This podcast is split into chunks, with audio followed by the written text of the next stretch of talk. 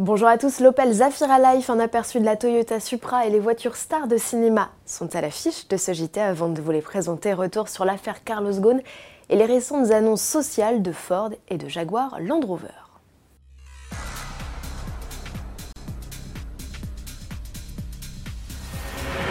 Coup dur pour les salariés de Ford et du groupe Jaguar Land Rover. Les constructeurs annoncent la suppression de milliers de postes en 2019. Motif améliorer leur rentabilité dans un secteur de plus en plus difficile. Jaguar Land Rover va ainsi se séparer d'au moins 4500 collaborateurs, 10% de ses effectifs, essentiellement au Royaume-Uni où il emploie 95% de ses salariés.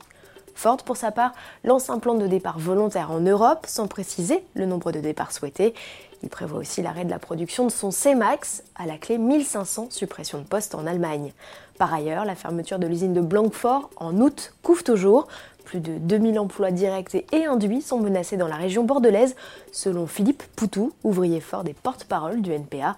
Au terme d'une réunion le 9 janvier à Bercy, l'État a réaffirmé à la CGT sa volonté et même sa détermination à sauver l'usine. Affaire à suivre.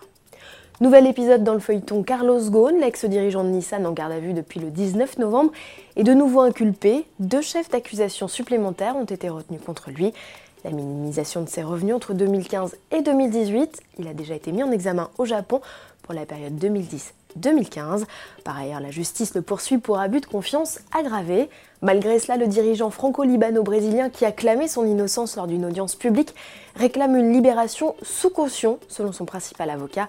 Renault, de son côté, dont Carlos Ghosn est toujours PDG, a fait savoir qu'il n'avait constaté aucune fraude sur la rémunération de ses principaux dirigeants en 2017 et 2018. Passons aux choses plus réjouissantes et l'arrivée d'un nouveau modèle dans la gamme Opel, le Zafira Life. Face au désamour des Européens pour les monospaces, le constructeur a choisi de ne pas renouveler son classique Zafira.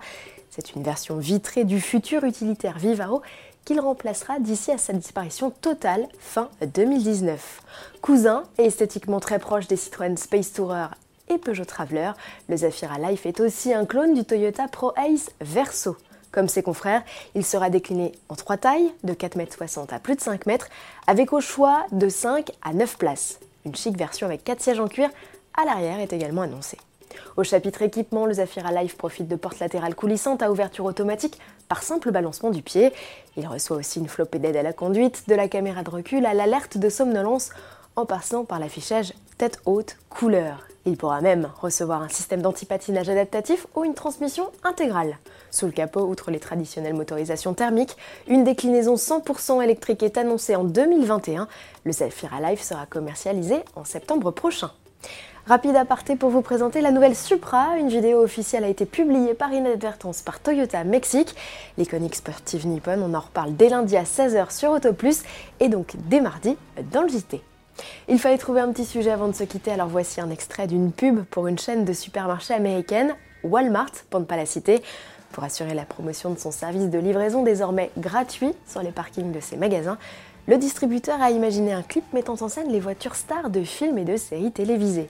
Objectif démontrer la facilité, la rapidité et la commodité du service, quelle que soit la voiture que vous conduisez. C'est réussi. Bon week-end à tous et à lundi.